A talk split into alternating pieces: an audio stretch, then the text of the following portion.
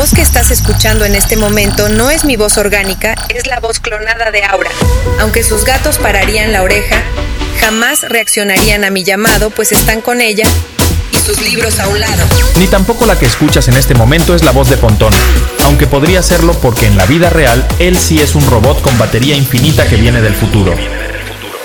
Ni mucho menos un humano sería capaz de imitar las expresiones y las palabras tan elocuentes del respetado ingeniero Matuk. Solo la inteligencia artificial podría lograr tan atrevida hazaña. Te invitamos a descubrir quiénes somos. Somos nosotros. Nosotros los clones.